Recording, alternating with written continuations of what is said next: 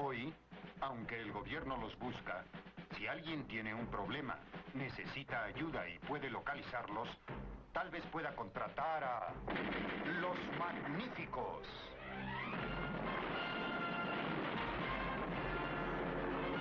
Bienvenido al podcast de 12 Magníficos, grabando un 7 de febrero de 2024. Aquí, como siempre, con Chaman y con Ricky. Eh, saludos, Chaman, probando. 1, 2, 3. A ver si te 1, escuchas 2, bien. 3 probando. 1, 2, 3. Ajá, ya me escucho. Ahí. Eh, ¿Botaste, botaste el micrófono? No, no, no, no, no. Arreglé aquí. Lo que pasa es que esto se, se jode todo cuando lo desconectas y pues tengo que bregarle los settings. Así es que es esto.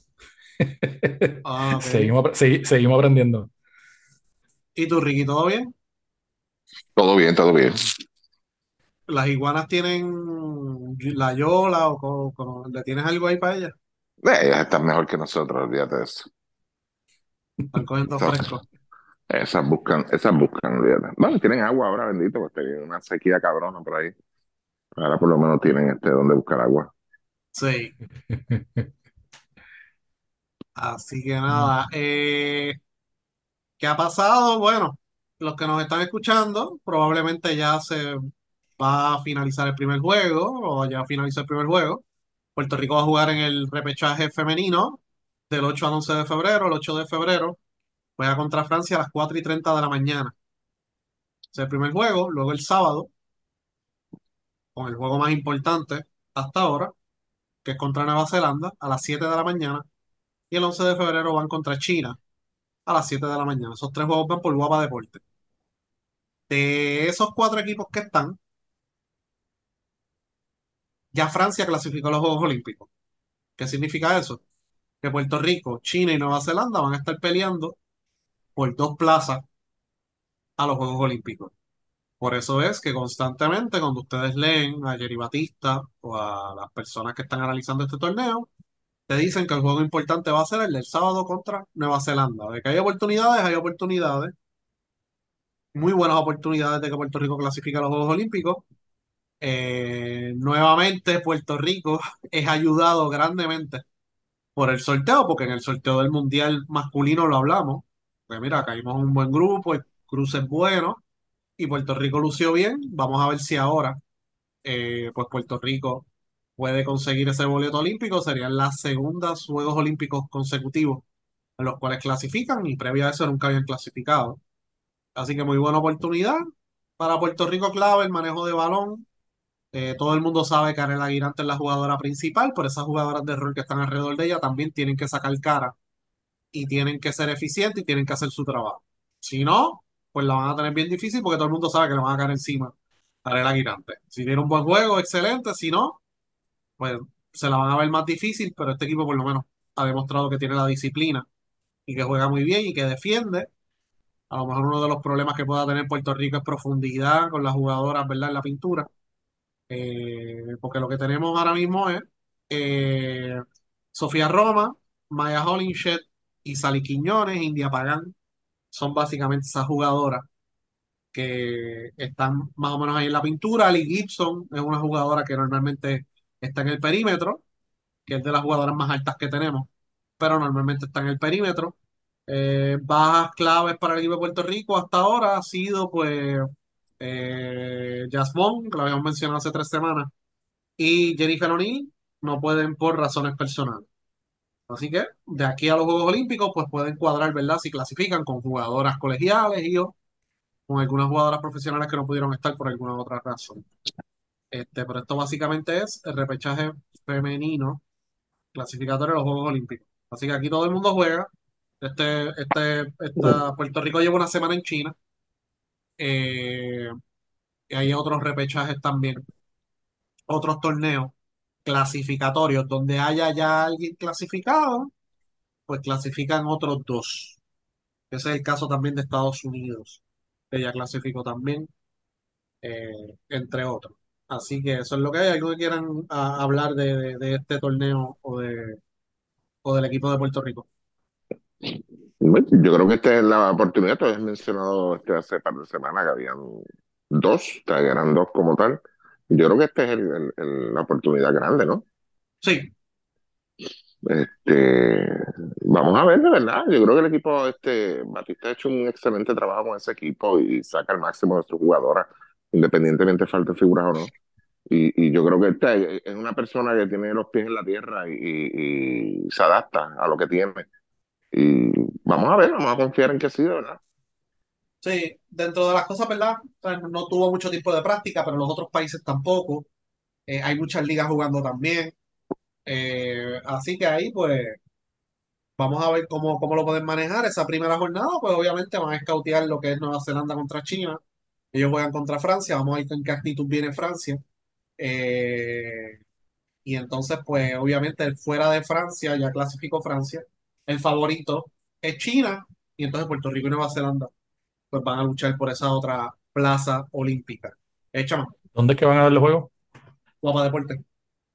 Ok, sí, no, esto, yo creo que te acuerdas ahí con lo que tú dijiste, va a ser bien importante entonces ese partido con Nueva Zelanda y, y tener en consideración pues el, el- los minutos de la jugadora, ver, ¿sabes? Volvemos, no jugar para perder los, los partidos, como es- quizás la gente confunde a lo mejor esa, eso con una cosa con la otra, ¿verdad? Pero yo creo que hay que salir a ganar, hay que, o sea, tienen que mantener la intensidad en todos los partidos, pero definitivamente siempre pendiente a- al juego del boleto, que es ese que tú estás diciendo de, de- de Nueva Zelanda. Eh, y, y otra cosa que también lo comentaste, pues el, el asunto pues de- de la dependencia en girantes, porque pues lo que van a hacer los, los demás equipos es enfocarse en ella, pues tienen que haber por lo menos no solo una, sino una segunda y una tercera voz cantante en el equipo en lo que tiene que ver con la ofensiva y pues ya la, la parte de la defensa, yo creo que esto es un equipo que por lo menos lo que yo he visto de, de- de estos últimos compromisos importantes, pues es un equipo que lo deja todo en, en esa parte defensiva. Siempre están este, eh, demostrando la intensidad. El, detalle va a ser siempre el, cómo puedan este, fluir un poco más la ofensiva alrededor de, de Arela. Sí, por lo menos tenemos a Lee Gibson, que Lee Gibson siempre ha sido una jugadora muy buena en el lado ofensivo y sabemos que las otras jugadoras como Tyra Meléndez eh, eh, han hecho un buen trabajo en estos torneos. Es bien importante. Brianna Jones ha lucido bien, Maya, eh, bien importante que no entre problemas de falta y Salis, India Pagán, etcétera, pero bien importante también el manejo de balón. Eh, allá aquí no está Pamela. Pamela no estaba en el equipo. Ah, mira aquí, sí, Pamela está en el equipo, estoy viendo el roster de FIBA. Eh, es bien importante el manejo de balón. A veces en Puerto Rico en pasados torneos ha fallado mucho en lo que ha sido, ¿verdad? Ese área de los tenovers, eso hay que cuidar mejor el balón, porque entonces, pues ahí el otro equipo pues aprovecha y hace mejor trabajo, ¿verdad? Eh, con la nota en transición. Hay que evitar esos tenovers también y hay que ser eficiente en esos tiros a larga distancia. Así que vamos a ver ahí eh, cómo Pamela pues maneja a las jugadoras y todo eso. Eh, fuera de eso, eh, del equipo masculino, no ha pasado nada, ¿no? No, no han dicho nada más. Condit ha Ni jugado muy bien en los ni nada. No, Bueno, los, no están los, boletos que están de la ventana todavía no está lo de repechaje. Eh, de los jugadores de acá, Condit tuvo un juego de 22 puntos, 13 rebotes. Muy bueno. Eh, por ahora, ¿verdad? En la situación de lo que es los centros en Portland, Moses Brown está disponible y Badgie también. Todavía está en el roster de Portland. Así que, y de Andre Ayton no se ha lesionado, así que eventualmente yo creo que ya es cuestión de horas, horas no, perdón, días o semanas, a ver cuándo lo suben. Y si no lo sube Portland, ¿quién lo va a subir? O sea, porque Exacto. ha jugado muy bien, ha jugado excelente, especialmente desde el mes pasado. Ha sido bien consistente, le han dado los minutos, ha respondido positivamente, está defendiendo, está haciendo presencia eh, en el juego. En el último juego capturó siete rebotes ofensivos ya es cuestión de tiempo. O sea, sabemos que no anota el triple, o no lo anota, tiene de 23, pero fuera de eso ha hecho un gran trabajo y yo creo que si lo llevan a la NBA y tiene sus minutitos, no estamos pidiendo muchos minutos, pero sus minutitos va a ser un jugador de impacto porque el NBA, tú sabes que los jugadores, normalmente jugadores así que, que, que entren al juego, impacten defensivamente en la NBA y no hay tantos como uno cree. Así que eventualmente yo creo que lo van a subir.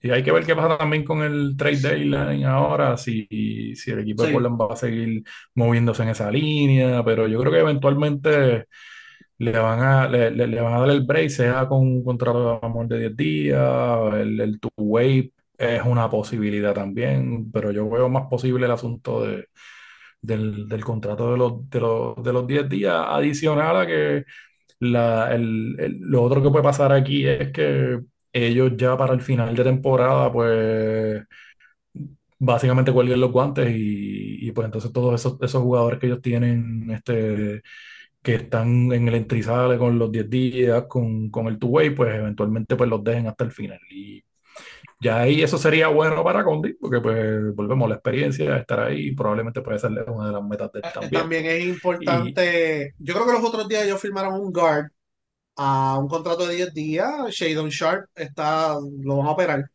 así que hay que estar pendiente a eso, hay que estar pendiente a eso, esas movidas, pero con 10 sí, están en radar, que es lo importante.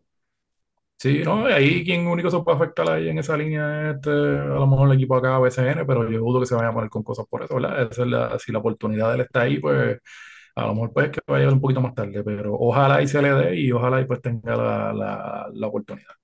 Sí, Estábamos eh, hablando, estábamos hablando de Mojarcles en- fue la semana pasada, la anterior, ¿verdad? Y, sí, y, nos escribí, me escribieron por acá aparte que, que parece que no, que él está, o sea, que, que, que- o sea, que no está metiéndole muchas ganas al, al, al, al juego y que pues, o sea, no, a lo mejor pues no, todavía, todavía como que le falta para caer en tiempo, no sé, o sea, que hay ah, que, pues, hay que per- tenerlo en consideración para el, para el per- sorteo, sí. perfecto para el BCN.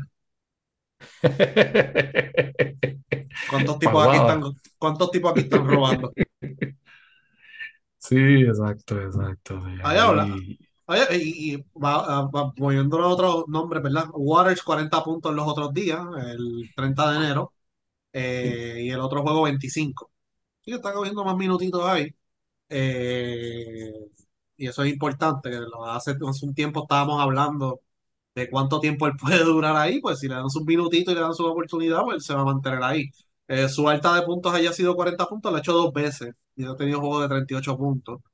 En cuestión de asistencia, ha tenido tres juegos de más de 10 asistencias él ha tenido un rol limitado, refuerzos no pueden jugar, ¿verdad? A la vez. Dos refuerzos, uno en cancha y uno en el banco. Esas son las reglas en China, básicamente. Así que algún otro, ya hablamos la semana pasada de Ethan Thompson. ¿Quién más está por ahí en el radar de este chama? Que tú recuerdes. Ah, bueno, este, en estos días hablé de Marcus Howard, que saliendo del banco jugando 20 minutos es el líder de la, de, de- de la liga en, en anotación. El hermano está en segundo lugar. Sí, Eh, eso, eso, eso. nunca había pasado en cuestión sí, de, de hermanos en ACB, yo creo que no. Eh, de puertorriqueños en ACB, solo Johnny Baez hace 60 años, o eso, 50 y largo, 57, 58 por ahí, fue campeón de anotaciones. Eh, previa a eso, pues lo que jugaban era la Copa del Rey, que era la Copa del, del General Franco, el Generalísimo. Eh, Pícaro, tú sabes que tiene una foto de, de Franco en, en el estudio. Este, lo que jugaban eran copas, no, no se jugaba una temporada regular desde el 57 para acá, es que se juega temporada, ¿verdad? Le llamaban Liga Nacional y después se llamó la CB. Eh, así que dos puertorriqueños arriba en anotaciones nunca ha pasado. Uno sí, Johnny Baez, una vez nada más. Eh, así que los hermanos Aguilar harían historia, ¿no? Eh, yo creo que será la primera pareja de hermanos unidos. Todavía falta mucho, todavía falta mucho y puertorriqueños, pues, si queda uno de ellos, pues es él y Johnny Baez, no hay más nadie. Líder de anotaciones de la CB. Y han hecho un gran trabajo. Eh, y también en la Euroliga, Marcus ha hecho un gran trabajo eh, jugando para el Baskonia. Así que eso es lo que hay hasta ahora con, con ellos. Este, ¿algo sí, más? y, y en el caso de Marcus es más un jugador también para, como quien dice, para buscar esos puntos de tres y, y acelerar el marcador. ¿sabes? Que, en, en esa parte el problema con Marcus va a ser la estatura siempre en la posición que juega. O sea, él es cinco once y Ha cuidado. podido, ha podido superar eso. En Europa se ha mantenido consistente y está entre los jugadores principales allí. Así que Claro, sí. Sí, no, el- el- en la parte ofensiva él no va a tener problemas, él puede anotar. El, el- quizás el asunto es pues ver qué tanto, qué tanto puede quizás progresar moviendo un poquito en la la, en bola la, en esa línea, porque pues, por la estatura se le hace difícil guardiar el, el- específica- en lo- especialmente pues en, la Euroliga. La Euroliga tiene 27 y 26 puntos, últimos dos juegos, 7 triples, 5 triples. Sí. Pues mientras siga anotando, pues eso no es el problema. Ahí el, el detalle va a ser, volvemos, la parte defensiva, los ajustes también. Y eventualmente el equipo de Puerto. Rico. Tú hiciste una encuesta de quién viene del banco entre Waters, Alvarado y Howard, ¿no? Sí, puse una encuesta porque me estuvo curioso porque pues, este, en, en el caso de Howard y, y en la semana también salió un highlight de Alvarado que hizo, que cortó un balón con el juego este, arriba como por 20, 25, la- estaba la gente ahí, eh, estaba medio dividido, la gente encojona con eso y obviamente los de acá pues, ah, qué bueno todo esto, pero ese fue el highlight que salió. La preocupación ahí quizás es el, el, el- el asunto de Alvarado porque pues tenemos quizás un, un jugador que lleva ya dos años que lo que está jugando es poquitos minutos o ha estado lesionado y, y- y lo Sí. ha hecho saliendo del banco. o sea, no sé, yo- Ricky lo había dicho también aquí, que pues, o sea, que le preocupaba esa parte de una integración de Alvarado y que, él- que, que es lo que él estuviese esperando pa- pa- pa- en, en términos de si va a iniciar o si va a salir del banco. Eventualmente la, la encuesta fue el que la ganó, fue él, todo el mundo está de acuerdo, la mayoría, el 42% está de acuerdo que, que él es el que debe salir del banco. Marco. Eh, No, Alvarado, Alvarado. Alvarado. Bueno, sí, Ricky, ¿tú El- el- el- votaste, ¿tú votaste o vas a aceptar a los tres? Yo este, voté, voté por Alvarado. Ok. Sí, voté por Alvarado, pero Y- es que yo siempre lo he dicho. Yo no, no. De hecho, yo, yo todavía no me he montado en esa guagua, por si acaso. Ahí la, ahí la preocupación, la, la preocupación, la, la preocupación ahí, Ricky, no sé si estás de acuerdo ahí, es más en el asunto, o sea, en- sacando aparte Alvarado, ¿verdad? La estrategia general del equipo, teniendo dos jugadores 5-10, 5-11, empezando a la misma Claro, eh, es Si es claro, que se van no, con no, no, y no, eso no. Yo, yo, yo creo que ellos deben haber aprendido la lección ya en estos últimos dos años. No, este, ese, ese es el, ese es el cuadro de la cría boricua. No, no, no, no, no. O sea, para el carajo la cría boricua, porque eso no nos ha llevado un carajo. El, el punto es, este, yo no tengo problema. A, Dios gracias, de verdad, porque tenemos jugadores de esa calidad, pero este, los Claro. tres no son excelentísimos. O sea, no estamos hablando de, de tres jugadores top.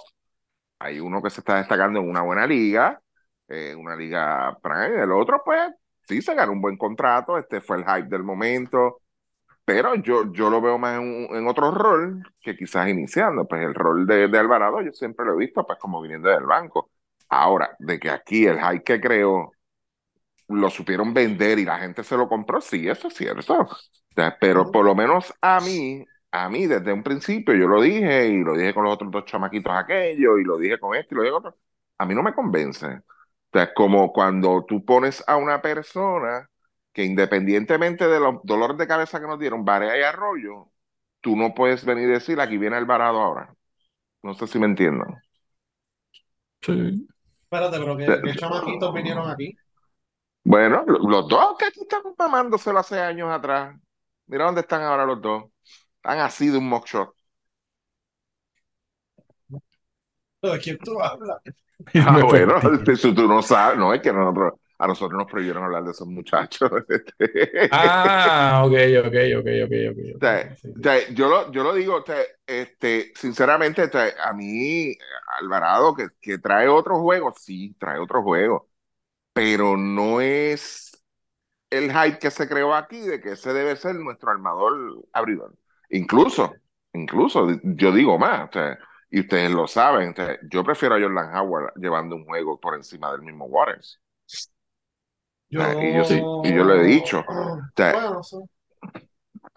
Pero que, que la, la- a mí lo que me, lo que sí, y, y, y a mí no me molesta, vuelvo y te digo, o sea, si, si te- los tres son buenos, muchachos, nítido, mano, un dulce problema como tenemos, o sea, como decimos por ahí.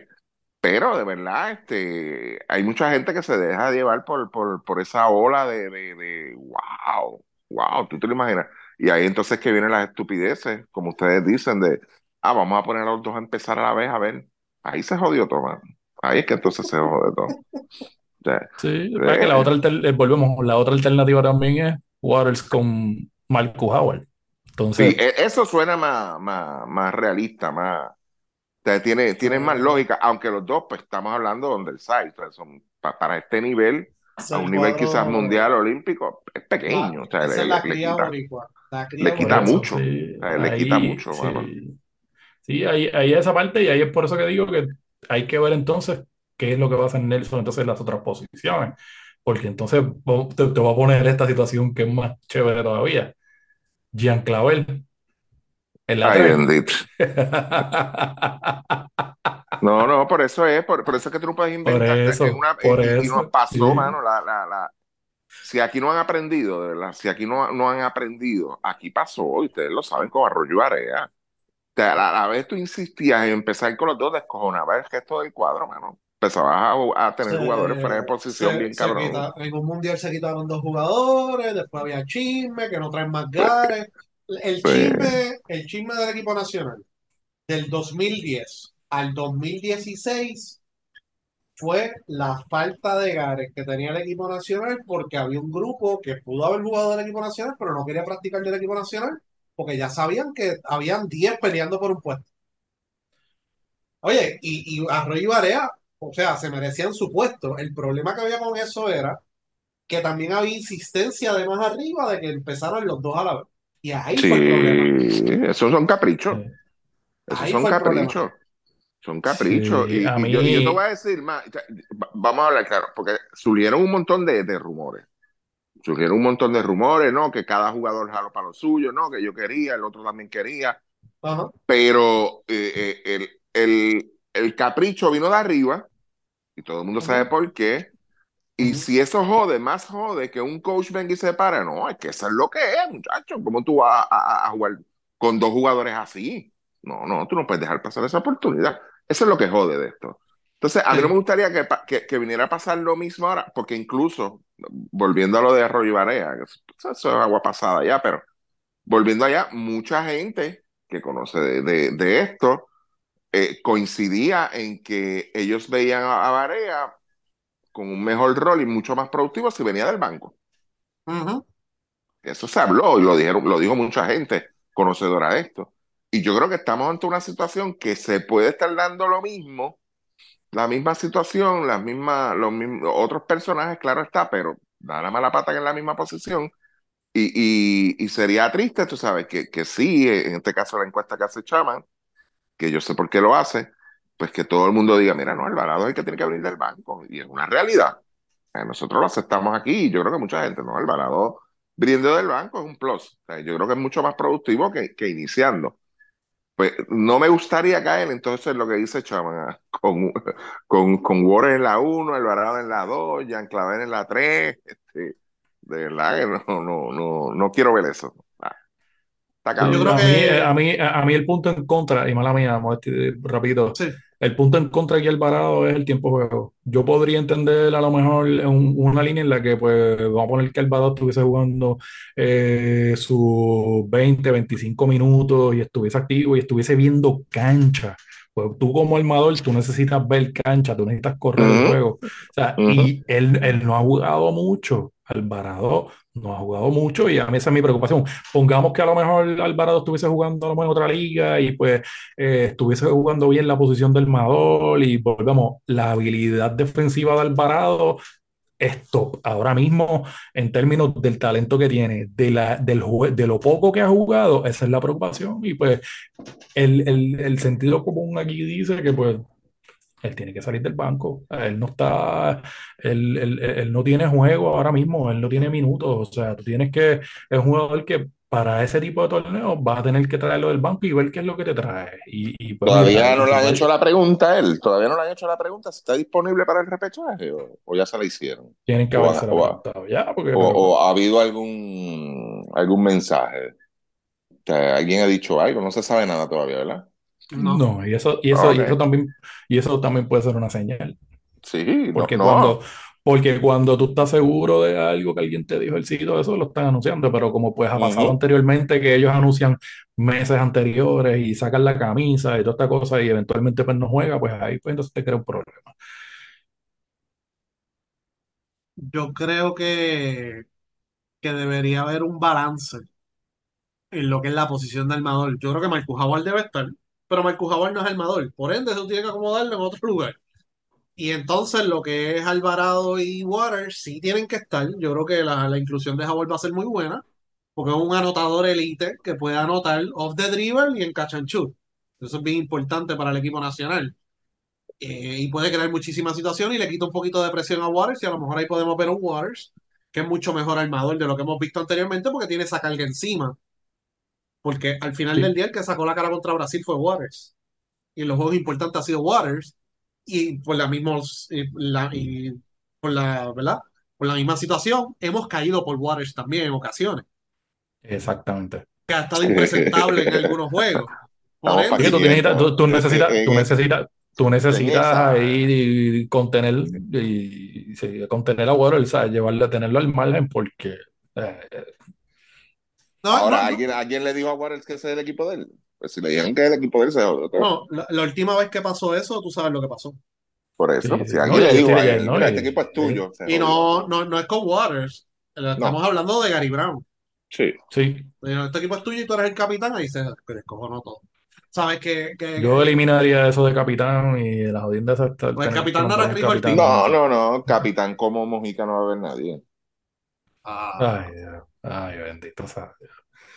ya empezamos. También que, ta- también que iba esto, mano. Mira, Alvarado. Bueno, pero usted, usted- mira, tú no viste la quejilla que trajo este, el- el- que trajo este Luis May con Waters. Dios mío. Sí, pero Dale. son, son las opciones que tenemos. Waters. Pero Luis Mo, Luis Mo, yo, yo, yo no voy a entrar de lleno en esto, no voy a entrar de lleno, pero te voy a mencionar algo. Hace, hace como uno o dos años atrás analizamos eso y lo dijimos, dijimos aquí bien claro que el problema que nosotros tenemos es depender de los armadores. Llevamos décadas dependiendo de los armadores y no hemos logrado nada. O sea, tenemos que enfocarnos en otro lado y punto. Exacto. Tenemos que jugar a otra cosa.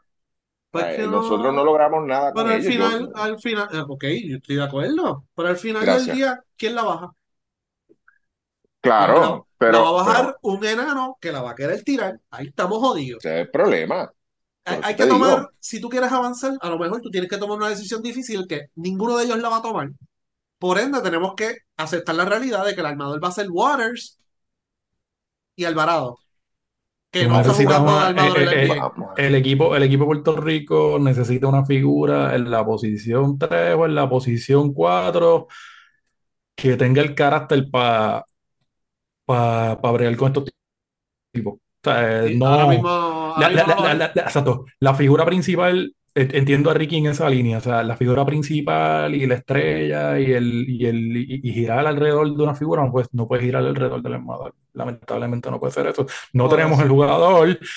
Eh, hay- en el mismo Condit hay un potencial de un jugador que es inteligente, que sabe correr, pues que, que a lo mejor si tuviésemos un dirigente o una figura que dijera, mira, aquí la bola tiene que tocar el Condit todo el tiempo. Y, o, ujú. o, o- o hasta este jugador en la posición 3 o 4, que obviamente pues ahí es donde estamos complicados. A lo mejor es Strotel en el futuro, a lo mejor no lo va a hacer, a lo mejor no- nunca juega, no sé. A lo mejor viene Ramses Meléndez, se desarrolla, no sé. Por eso, por pero- importancia que en el repechaje se sumen esas figuras, que venga Howard, Claro. que venga Strotel, hay Waters, es la prueba de fuego. Ok, el equipo, tú no tienes la carga encima de cargarnos. Tú tienes que involucrar a tus compañeros y obviamente va a crear un problema defensivo para el otro equipo porque el otro equipo va a saber que Strotel es un anotador elite, que Howard es un anotador elite y que Waters es otro anotador y que en el pick and roll es bien difícil para la Condit. Ahí tienes muchas opciones. Pero Y si en ese momento Waters empieza a tirar y empieza a tirotear y empieza a tirarle a 40 pies, pues ahí es la oportunidad, la, la oportunidad que va a tener Nelson de sentarlo y poner un armador de verdad allí en cancha. Para enviarle un mensaje también a Waters, tú Eso sabes. sí. Pero, pero por ahora la realidad de nosotros es que vamos a tener un armador que es Waters, que sabemos las altas y las bajas, y Alvarado, que está ahora mismo en un proceso de recuperación de una lesión, que ha jugado minutos en los últimos juegos, eh, que ha tenido poca experiencia con el equipo nacional, porque ha jugado en una ventana. El tercer armador, que es el, el cual la mayoría de los fanáticos está cómodo con que corra la ofensiva, es Jordan. Sí. Ese- ese- pero no va, él no va a iniciar por encima ni de Waters ni de Alvarado. Va a ser ese tercer armador. Y el hermano lo van a traer y va a haber una combinación de enanos en ocasiones. Eh, Y si viene Strotter, pues van a tener que hacer un invento, poner a Strotter en la 3 o algo así. O sea, porque eh, Strotter no va a poner en la 2 y Howard va a venir del banco. O sea, va a ser bien difícil. Así que, pero para nosotros progresar, en mi opinión, hay que tomar decisiones difíciles.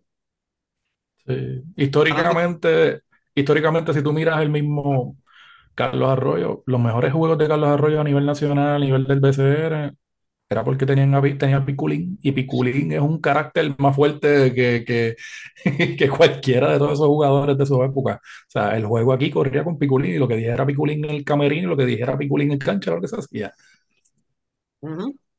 Pero ahora no puedes. Y, y, y después de eso, ¿qué pasó? Cuando, era, cu- cuando esa figura fue Carlos Arroyo. Se dejó, se jodió todo y vino Varea y pasó lo mismo y volvemos choque de, de, de cangrejos machos. Cuando, cuando ganamos con Arroyo, cuando habían otras figuras que él tenía que alimentar. Cuando él dijo, ah, no, aquí, el que, aquí ahora soy yo, y el que la figura aquí soy yo, ahí se jodió Puerto Rico. O sea, Arroyo del 2002 al 2004 estaba en raya, estaba en línea. Él sabía que tenía que alimentar a Ayuso, a Casiano, a Piculín, a Dani, o sea, papá, y él anotaba sus 15 puntitos y hacía su trabajo.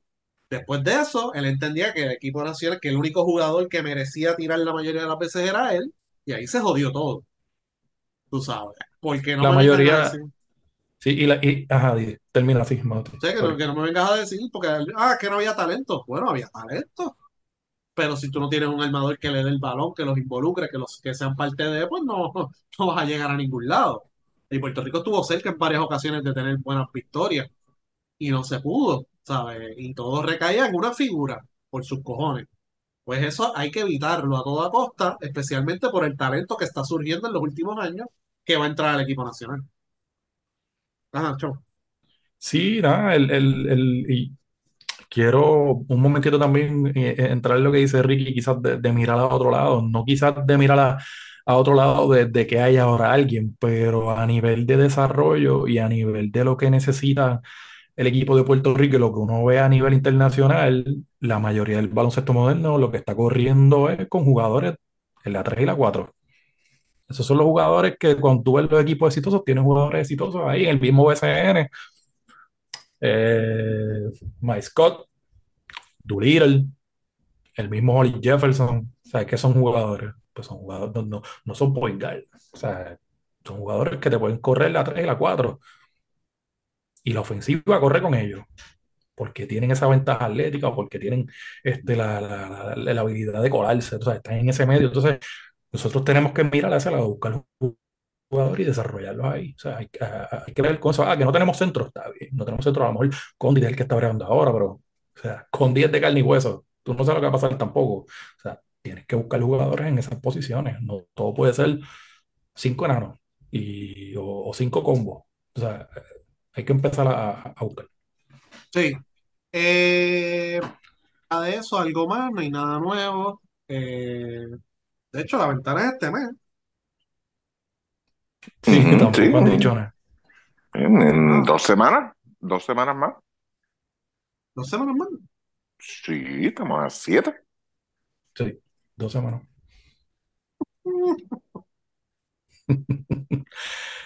Yo creo que, yo creo que esas, eh, esos, esos teléfonos los están dejando en visto.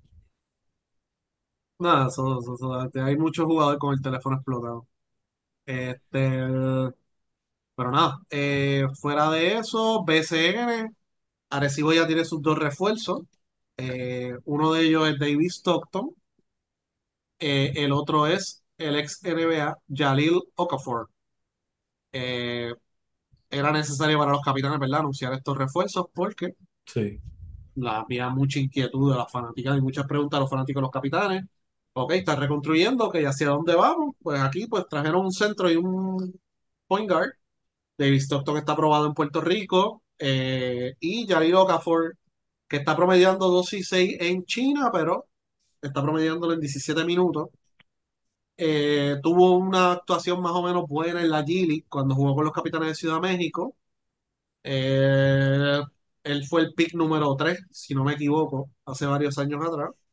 Problema de es, gana, no defiende, a veces juega con ganas, a veces no juega con ganas, pero ofensivamente es un jugador bastante, eh, con muchos recursos. En el poste bajo, ha desarrollado un tirito bueno de frente al canasto. Cerca del canasto, pues tiene esa capacidad ofensiva, es bien difícil defenderlo, un jugador de 6'11". Eh, así que vamos a ver si funciona. Ustedes saben mi opinión sobre los jugadores NBA que vienen a Puerto Rico. Hay que chequear la condición física. Eh, y las ganas que le pongan a esto.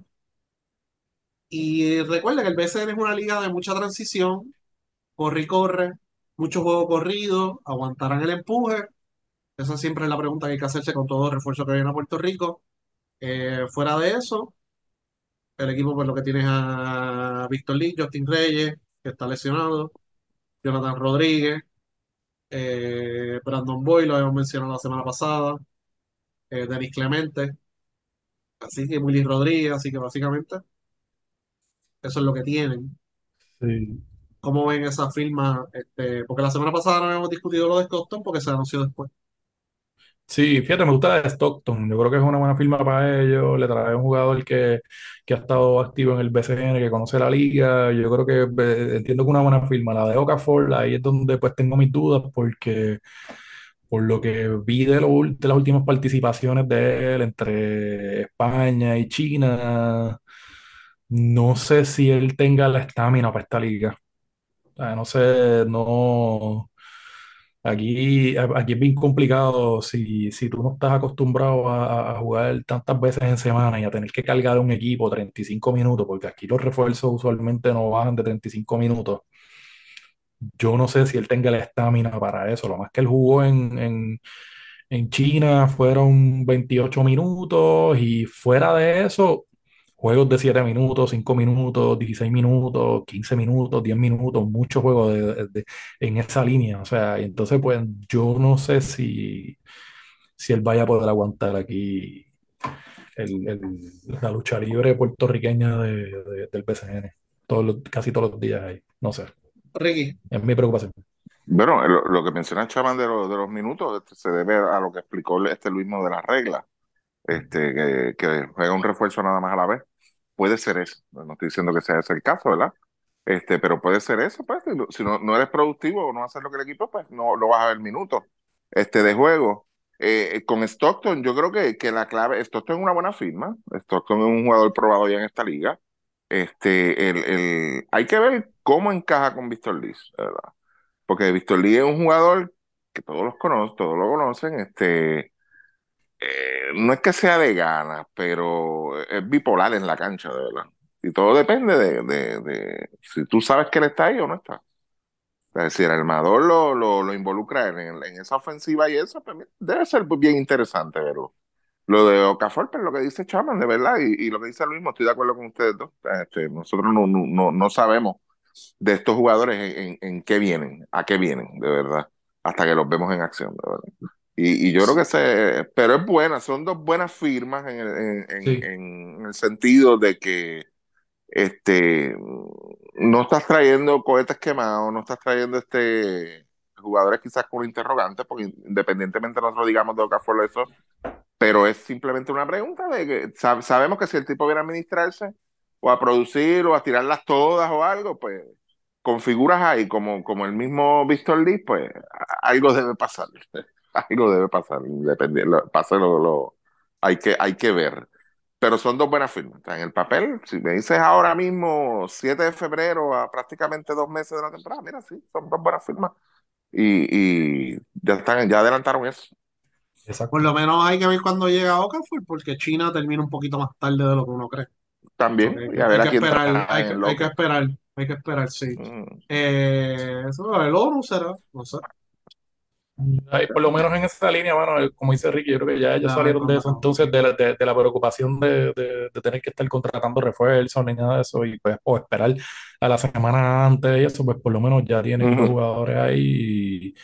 Y, y, y en el, vuelvo, el caso de Stockton entiendo que es una buena, es una buena firma para ellos en términos de, de- de conocer la liga y no se fueron con una moneda al aire con un armador que nunca ha jugado aquí. Déjame verificar algo. La temporada en China acaba eh, el 6 de abril. PCN empieza el Ok. 2 de abril. Así que Hay que ver, vamos a ver el equipo en qué posición está. Vamos a un segundo. El equipo se En llama cuarto, yo creo. Juancho.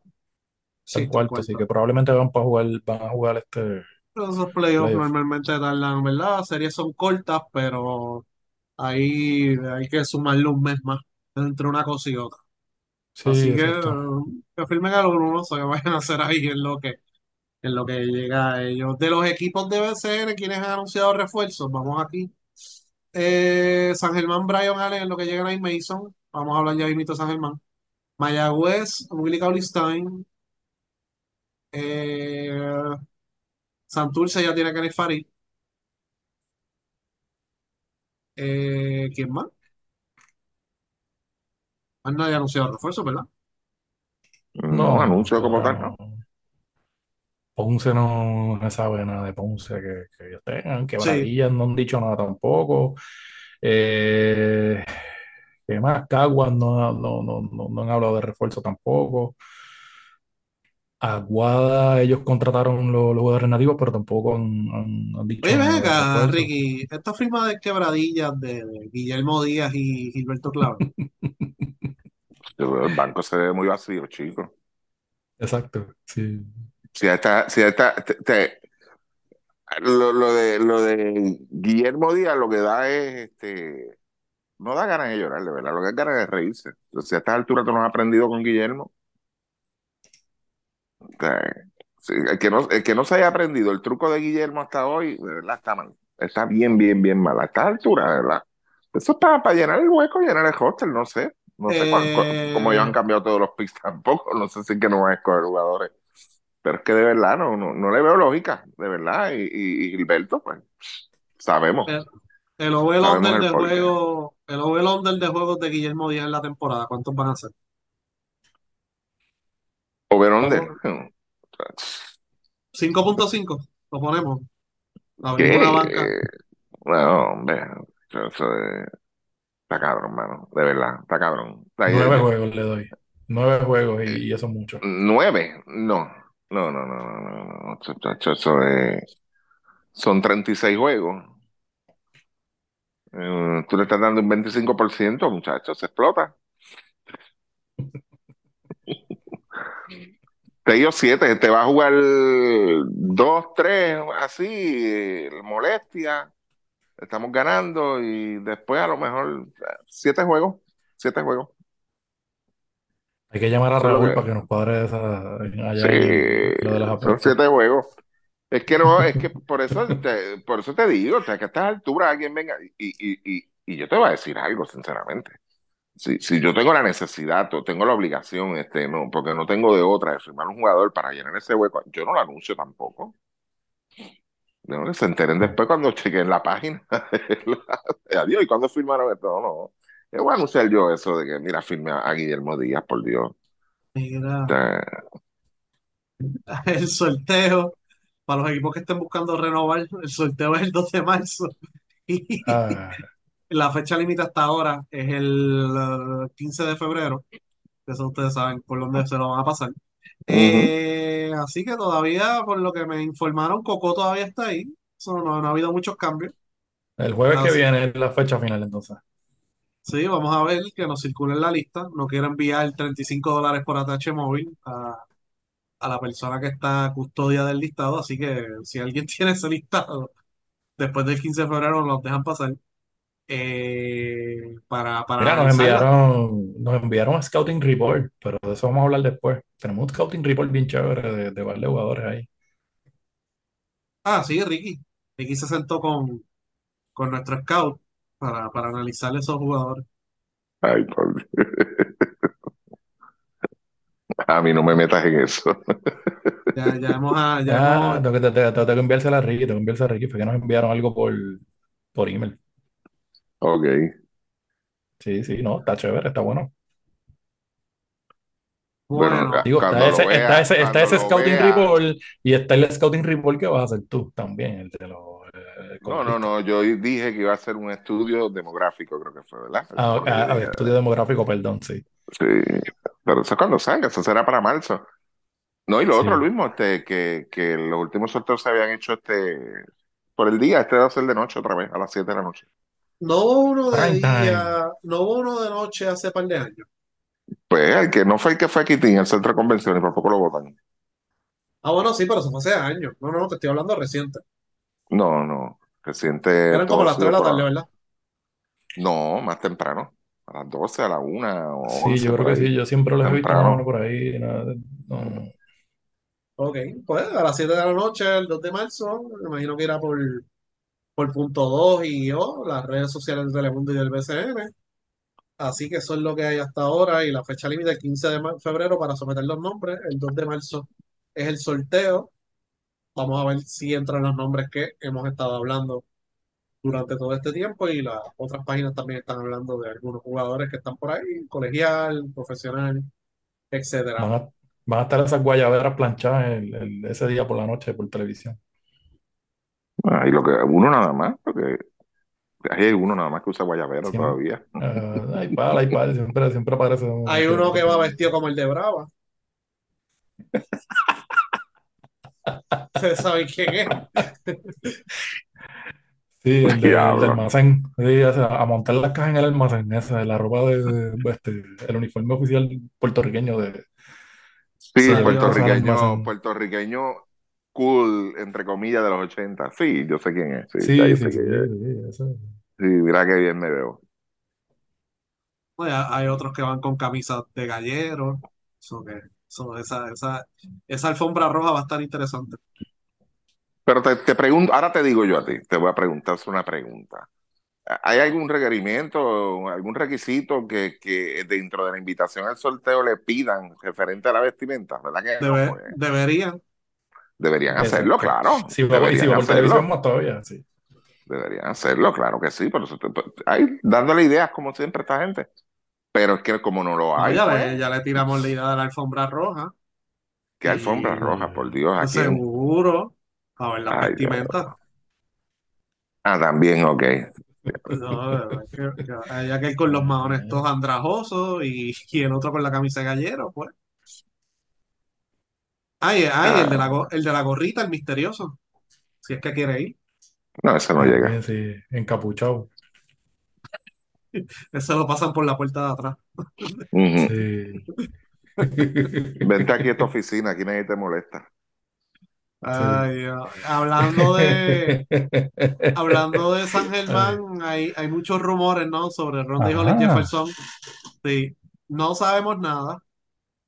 De verdad, de qué qué- qué realmente es lo que está pasando. No, no, ni más, porque tú sabes que allí, primero hay que esperar que, que, que la logia se reúna y después pues uno pregunta, porque si preguntas antes todavía están en vigilia y, y con reuniones y todas esas cosas. Eh, pero hay un Di rumor la de que verdad, di la verdad, Luis. Se iban a consultar las estrellas este fin de semana, pero como está nublada, pues no se puede consultar. no se pudo. Se atrasa, y se atrasa, está atrasado. Hay rumor de que Ron Hollis Jefferson se va y que lo van a cambiar entre comillas, etcétera, etcétera, y que Sademan quiera Big Creek. De eso no sabemos nada. Ahora, Nosotros nunca sabemos nada. no. Entonces, ¿qué es lo importante? Mira, de esto. Estos equipos, o sea, ya Ronde lleva, esta será su tercera temporada en el BCN, ¿no? Ujú, Y de Mason también. ujú. Si tú eres un equipo de mercado pequeño, entre comillas, porque Sageman se canta pobre, pero lo menos que es pobre. O sea, los revenue los que están vendiendo, están vendiendo muy bien el equipo y todas esas cosas, y la nómina que tienen es alta, altísima. Para la plaza, pero les ha ido bien hasta ahora, creo yo.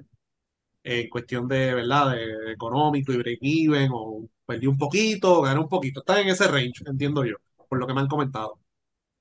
Pero hay una realidad, y es que está San Germán, está Mayagüez, está Guada y está Carolina, Santurce, Bayamón, Guaynabo, etcétera, Quebradilla, etcétera.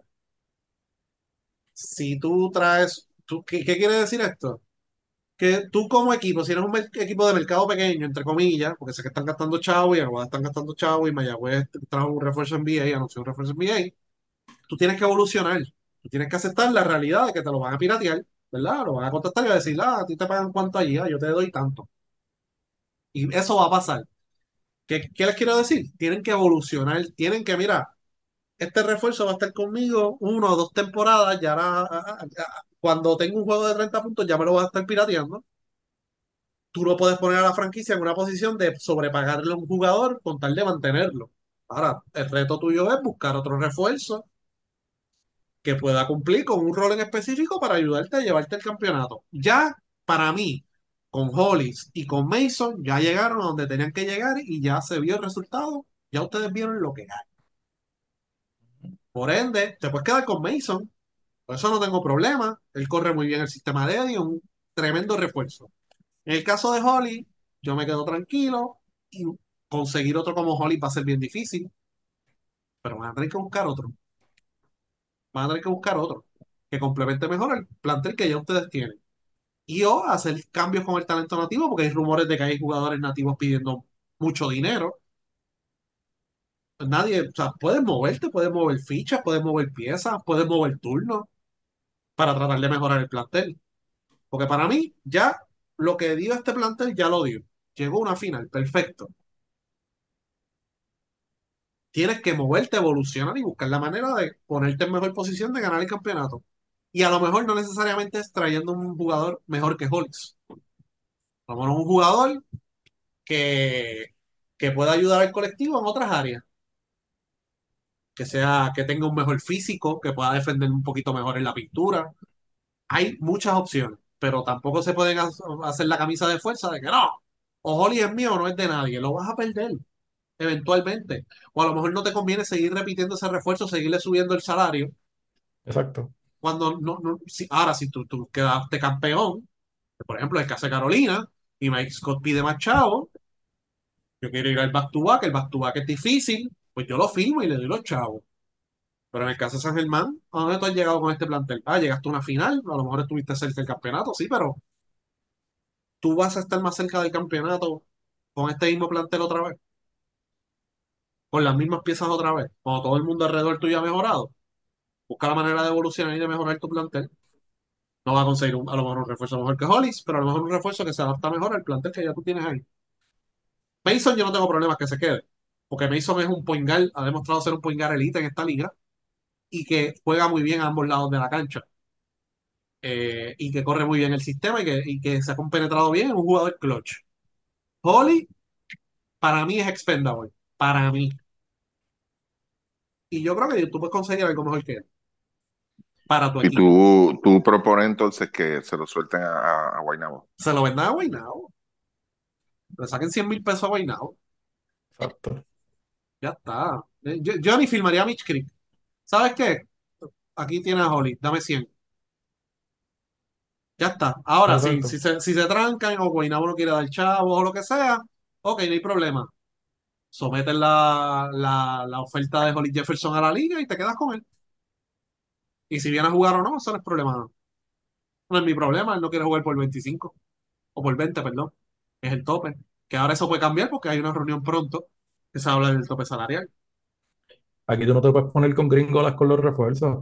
Sí, No, no, no, no, Yo, no. yo, Yo, yo, no lo, yo eso. lo, el- el- el- yo no tengo problemas con eso porque yo creo que el- este, Luis en el clavo. No es el jugador que te va a llevar allá. No es el jugador y ya. Y, y- y con dos buenos años que ha tenido este San Germán. Pero bien. lamentablemente, cuando llegas a, a esa parte final, a esas semifinales o en una misma final, que fue lo que le pasó el otro año, eh, ves la realidad de lo que tienes, ¿entiendes? Y lamentablemente, pues no, no, no es el jugador, es bueno, porque es muy bueno, este, un jugador ya Sí. aprobado aquí, pero este, no es el que te va a llevar a ti hasta allá abajo. Y ahora, si tú lo que quieres es llegar a unas semifinales todos los años, ah, pues quédate con él, jódete entonces, ¿verdad? Pero yo creo que ningún equipo juega para llegar a semifinales, los equipos aquí juegan para ganar. Y, pero ese no es el jugador, lamentablemente no es el jugador. Lo de Mason, totalmente de acuerdo. Eh, se debe quedar ahí tranquilo. Este, él se ha integrado bastante bien, no, no tan solo al equipo, sino a la, a la misma gente de San Germán. San Germán son especiales. Este, y, pero en, el- en ese caso, sí, sí, sí pueden sacar este algún provecho de, de la situación a su favor y moverse entonces a, a- otra, a, a- mirar otros nombres, entonces, pues mira que lo hagan, claro que sí. Sí. Eh, o, o lo puedes dejar libre y formar un revolú y ok, mátense todos ahora por él. Mátense. Porque si él lo suelta, ahí no solamente va a ser Guaynabo el que va a estar detrás de él. Va a haber varios detrás de él. Y va a haber un bidding war, y si quieres ver el mundo al del, que eso hubiese sido yo, el mundo al del. Ah, no me quieres dar 100, ok. El mundo al del. Llamas a Santurce, llamas a Carolina, llamas al otro, mira, esto era lo que yo le pagaba, suelta. Guaynabo le está ofreciendo tanto. Y ves el mundo al del, que hay gente que le gusta hacer eso. Tú sabes, también. Pero Y esa creo son gente tranquila, no hacen nada de eso. Ah, no, no, y, y, y todavía no ha llegado el, el, el Instagram Story, todavía. Este, Eso, que eso, pero es cuestión de que, mira, si tú eres una franquicia pequeña, o sea, aquí pues están los, los equipos del área metro y están otros equipos por acá que no tienen tantos recursos. Mano, si tú traes un refuerzo caballo, una bestia o lo que sea, caballo no te va a durar mucho a menos que el jugador esté cómodo y diga, mira, no, no, yo me quiero quedar aquí ya. O sea, no quiero irme para otro lado, para el carajo, me gusta el campo, o Laja, whatever. Este, y Él, esos y son él llega pocos. tarde, él llega Sí. tarde también. Y, y, y lo que ha demostrado Holly Jefferson en años recientes es que llega con mucho millaje Sí, a jugar una temporada eh, ese es el completa. problema. Para mí, a veces hay que tomar decisiones difíciles. Y, a- y en el mercado no me vengan a decir a mí que no hay un jugador que pueda adaptarse a lo que hace San Germán y que pueda ayudar al equipo más de lo que ha ayudado Holly Jefferson. No es cuestión de números, es cuestión de adaptarse al rol que quiere dedicación, no que es lo que tú necesitas que hagas tu jugador. Esto. Porque también Holly Jefferson carga al equipo y entonces pues Holly- era Holly y Mason y entonces los otros jugadores a veces en ocasiones no están involucrados en la ofensiva. Eso te crea problemas también. Hay Pero tú, tú, la palabra que tú dijiste es evolucionar y ellos tienen que evolucionar ese equipo. O Sí. sea, ellos, tú, tú- tú no vas a, re- tú no vas a, lo- a- a lograr crecimiento en, en- en los jugadores si te vas a quedar con los mismos jugadores este, año tras año y ya ellos van para el tercer año con el mismo núcleo de, de jugadores y le- la misma figura salir del banco. A lo mejor, mira, lo que tienes que mejorar el banco, a lo mejor lo que tienes es que este, tratar de, de- de aprovechar una ficha que tú veas que ya va en baja, que puede ser ese mismo Jefferson y buscar de ahí dinero y, y, y, y- y apretar, y apretar tuercas en, en, en otros asuntos necesarios en el equipo y, y bregarle en el sorteo. Tienes que estar pendiente al sorteo. Tú no puedes, ahí como cogieron el año pasado, que el tipo no vino a jugar. ¿Sabes? ¿Qué carajo? que, ¿Sabes? que se retiró. Sí, sí, sí. Yo, te digo algo, y ahí, ahí yo iba ahora. San Germán y Eddie tienen que tomar en serio el sorteo. Porque cogieron a Eric Ayala y lo cogieron, miraron el stat sheet, miraron tres highlights, ah, este es el que. Y de momento a Eddie no le gustó. Eso fue lo que pasó, y a Eddie no le gusta, pero tampoco lo quiere cambiar. Ok, te quedaste con Eric Ayala. Eric Ayala para nosotros es bueno. Ok, perfecto, no hay problema. En ese sorteo estuvo Capo y estuvo Alex Morales, que son dos jugadores que pudieron haber entrado mejor a ese equipo. Especialmente Alex Morales. Pudo haber hecho, ¿verdad? Eddie le hubiese encantado a Alex Morales, pero ¿por qué no lo cogió? Porque no lo vio. Porque ese, Alex Morales hubiese sido mucha mejor opción para San Germán que el mismo Eric Ayala. Porque Eric, para nosotros es tremendo jugador, pero no ha logrado encajar y no le han dado el rol tampoco y prefieren a Moni Rodríguez por encima de Eric Ayala. Razones no lo sé. Eh, el año pasado cogieron a Guardarrama y Antonio Gordo. ¿Quién salió después? Johnny Walker, Isaiah Palermo. Pero no me vengas a decir a mí que Walker y ni Isaiah Palermo hubiesen hecho mejor trabajo que iban a hacer mejor trabajo. Y se han adaptado mucho mejor, especialmente Palermo, con la defensa y con la flexibilidad que te da también. Tú sabes, el Guardarrama está prácticamente retirado, está dirigiendo en el exterior. Y Antonio Gordon, pues ah, jugó bien en los poquitos minutos que lo vimos, pero casi no tiene minutos, prefieren poner la pala como por encima, pues no sabemos mucho de Antonio. Así que tienen que coger en serio los sorteos. Tienen que cogerlos en serio. El único jugador ahí que tú puedes, de- el único jugador que tú puedes decir ahí que, que de un año a otro progresó a- hasta cierto punto es Erazo. El resto, o sea, Jadel es tremendo jugador también y, y progresó también con el equipo nacional y todo eso, pero básicamente es lo mismo. O sea, de que dio la temporada anterior en, en el BCN y, y se mantenía en ese mismo nivel. Y de ahí yo no, y yo creo que Jadel ya también está en, en, en su ceiling, está en su techo. el, el jugador ahí es Erazo pues, y, y Ayala, que tú lo acabas de decir también, que si le dan el break y, y le dan la confianza, pero fuera de eso, mano, Pelacoco no te va a dar más de lo que ha dado hasta ahora. O. Y e- ellos sí perdieron a, a un Branch, que era otro jugador que fue importante para ellos en esa corrida pa- para la final, ¿verdad? Pero eh, tienen que buscar jugadores y tienen que buscar alternativas este, para evolucionar ese equipo. pudiste haber reemplazado a Branch con Palermo. Pudiste haber reemplazado a Branch por Palermo. Así que pues. Sí.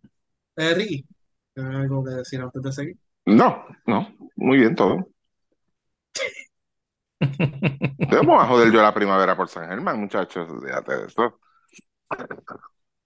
Ah, mira, Mayagüez firmó a, que de hecho, campeones en Nicaragua, a Jorge Eliel, Gon- a Jorge Eliel González. ¿Es que? Este es el año, chaman. Este es el año. Este es Y el estos año con campeones de Cristian. Nicaragua. Sí. Con Cristian.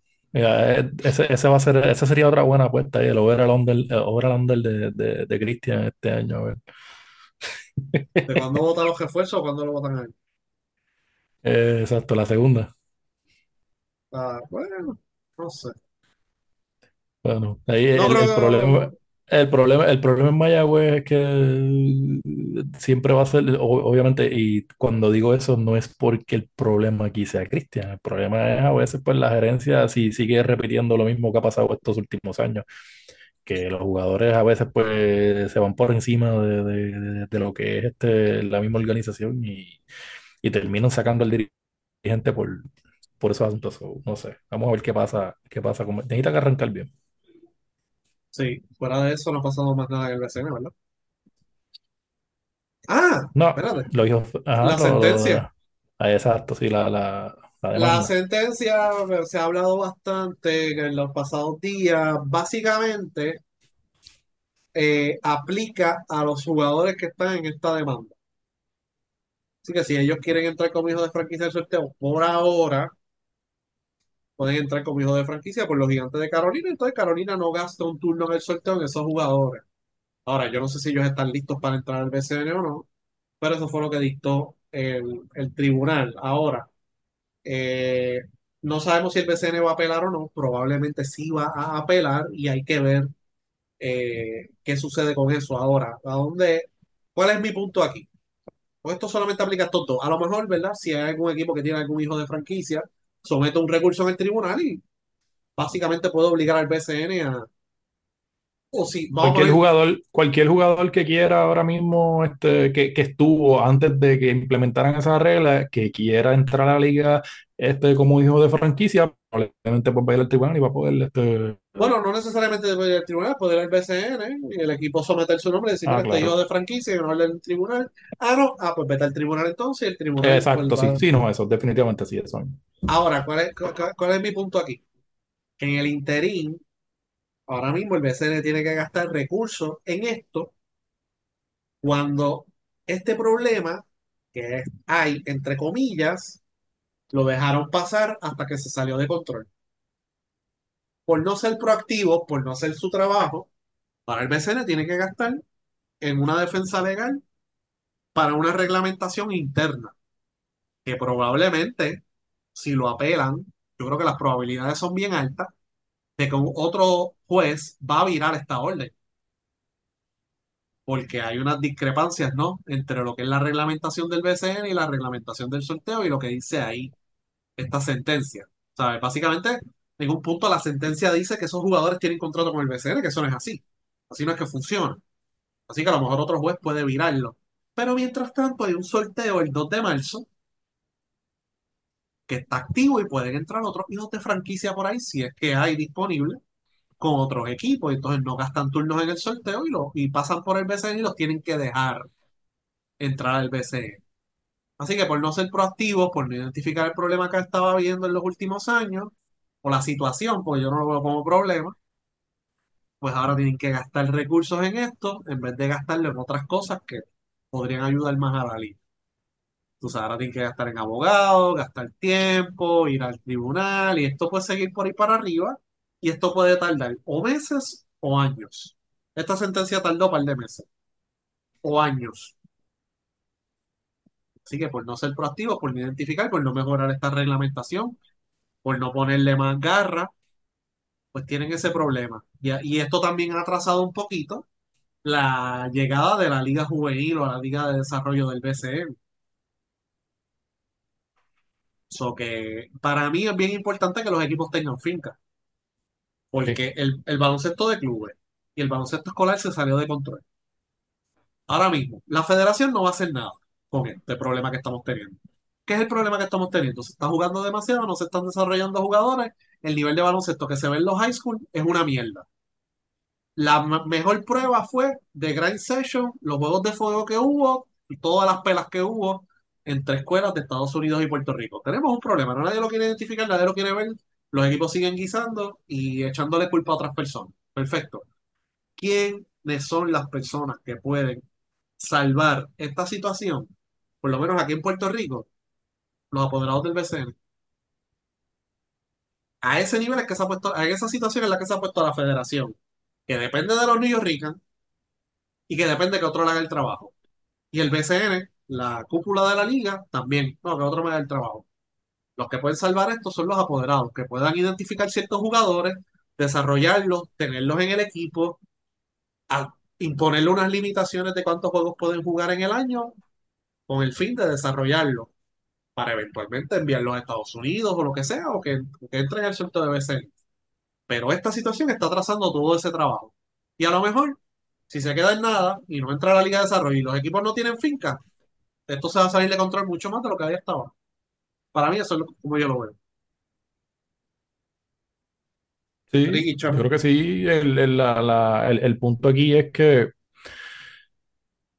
a veces, a veces tenemos las cosas en, en- en la cara, a veces tenemos el, el- yo no sé para qué usan el internet de lado, si es que no ha llegado el internet a veces pues a las casas de estos apoderados y, y no ven que el modelo a nivel mundial de clubes de, de, de estas fincas, de estos equipos en el mismo España, en Europa, eh, Turquía, cualquiera de esos países, Francia, mira Francia, todos los jugadores que están sacando para el draft de un, la tienen un, NBA. eh, tienen un top 5 otra vez. Canadá. exacto. ¿Y qué es lo que ellos tienen? Finca. Pero entonces aquí hay un problema también y es que está este estribillo de estar diciendo y, este asunto de, que ah, nosotros no somos una liga de desarrollo, que si yo no sé qué, mira, está bien, perfecto, tú, tú no eres una liga de desarrollo como la Giris, porque pues el BCN no es la finca de otro equipo, pero es tu liga, tú necesitas desarrollar la liga. Y si tú quieres mejores jugadores, la manera de hacerlo es buscando jugadores desde las categorías menores.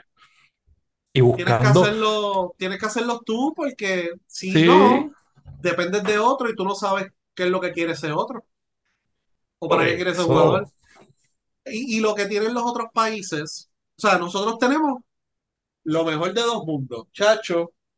Tenemos los clubes y tenemos las escuelas que tienen otros países, uno o el otro, no los dos. Canadá, que es escolar. Estados Unidos, que es escolar. Europa, que es clubes. Argentina, que es clubes. Brasil, que es clubes. Pero no tienen dos, tienen uno. Y nosotros, esa decisión aquí no se va a tomar y eso no va a pasar. Tú sabes.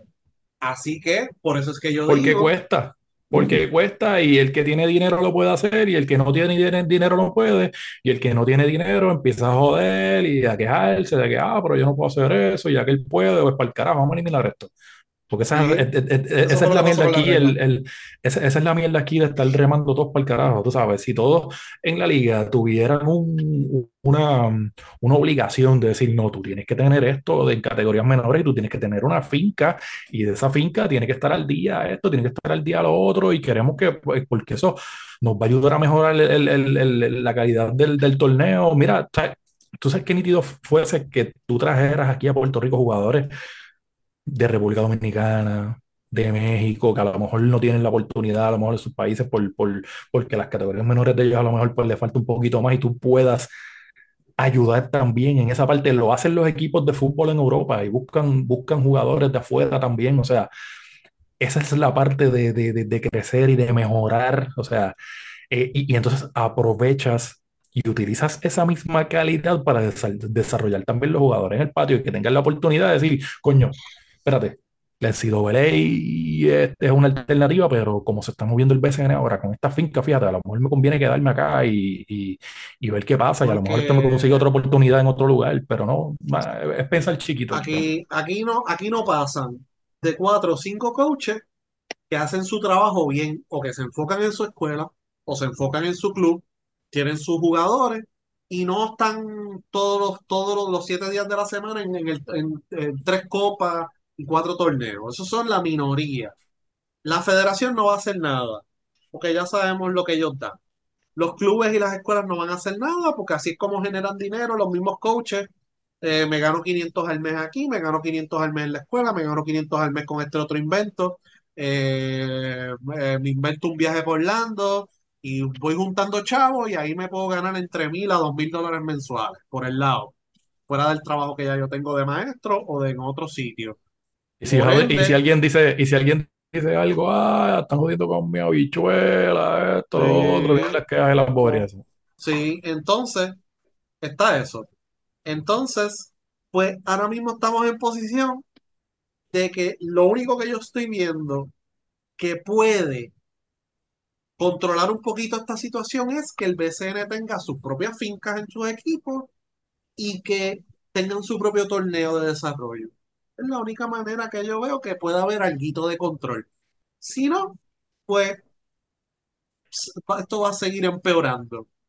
Y por esta situación que hay ahora mismo de esta demanda, pues los equipos pueden decir, ah, pues para el carajo todo, yo me echo para atrás yo no voy a hacer finca, lo gasto en un refuerzo, ya está. O varios refuerzos, firmo este jugador por tanto, ya está. Y que otro se encargue de eso. Y entonces ahí pierdes el control total de todo, en cuestión de qué jugadores salen de aquí, qué jugadores salen de New York. Un equipo, hasta un equipo puede decir, mira, mano, ¿sabes qué? Vamos a seguir identificando a New York y que se joda. Y ya está. Ya, no vamos más nada. Firmo dos refuerzos buenos, rezar que me caiga, seguir haciendo cambios por turno y rezar que me caigan de aquí a un par de años, cuando entregue el sorteo. Eh, Eso es lo que va a terminar, porque nadie quiere enrollarse las mangas a trabajar.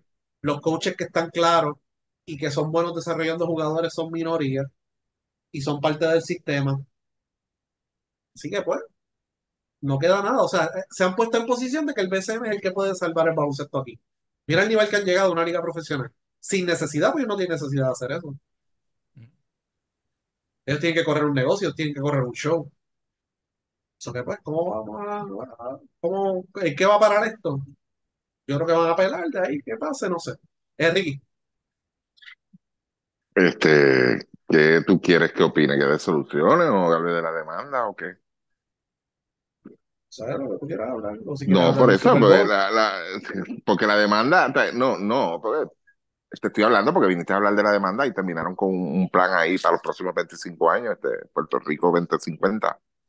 Este, Y el, cuidado. el, el- el- y cuidado, este, el problema, no, yo no voy a estar vivo, ni tú tampoco, chaman, así que no te preocupes. Lo estoy diciendo para eso mismo, para, para liberarnos de esa preocupación. Este, el problema es, es- es- la demanda es si siente un precedente o no lo siente. Eso es lo primero.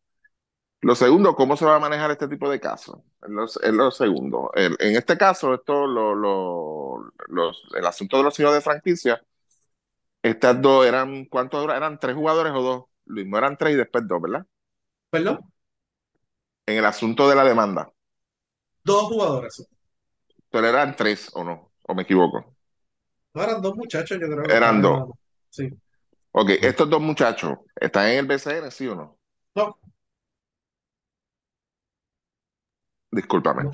Este, no están. El, el, el problema es la, en la forma en que se da la demanda y se da el reclamo y eso y lo otro, el asunto que se toma una so- resolución por el tribunal, entiendo yo que tiene el BCN tiene que apelar, pero tiene que ser todo el mundo en- enfocados en lo mismo, a ver qué queremos, porque una cosa no es ir yo a pelear porque perdí un caso, sino yo ir a pelear entonces porque quiero entonces establecer un reglamento que esté establecido. El problema es que entonces donde ustedes se fueron a hablar de las cosas que se pueden hacer aquí en Puerto Rico, por lo menos en- a ese nivel, y son muchas alternativas, pero lamentablemente lo que había, si ya tú tenías algo establecido, el sistema de finca, categorías menores, las ligas juveniles, las tenías establecidas hace décadas atrás y tú las eliminaste, se fueron perdiendo poco a poco, es bien difícil reversar eso. Porque es bien difícil tú volver a algo que ya tú tenías, que lo dejaste por alguna X o Y razón, eran otros apoderados, era otra mentalidad, eran otros líderes, la dejaron, no, no, para el carajo, yo no, no, no me interesa nada de esto, yo quiero irme por esta, esta línea ahora y hacer lo que me salga el foco y ahí entonces que vienen todas las, alternativas que ustedes están dando, este, correr la, cada cual por lo suyo. Sí, el problema de esto es, vuelvo y digo, la demanda. Si la demanda, como procede en este caso, porque hay una resolución ya, si sienta un precedente, yo creo que va a ser más peligroso, más... Eh, voy a usar el término que se joda, van a prostituir el sistema bien cabrón, mano. Lo van a prostituir bien cabrón. Y, yo espero que ustedes entiendan lo que yo quiero decir con eso.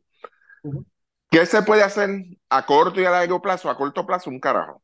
A corto plazo no se puede hacer un carajo, pero es un punto. si la liga que se jacta, que lleva más de 80, 90 años, los años que lleva aquí, la madura del Caribe, quiere durar 80 años más, tiene que hacer algo y es de inmediato. Y darle la seriedad que se merece el asunto.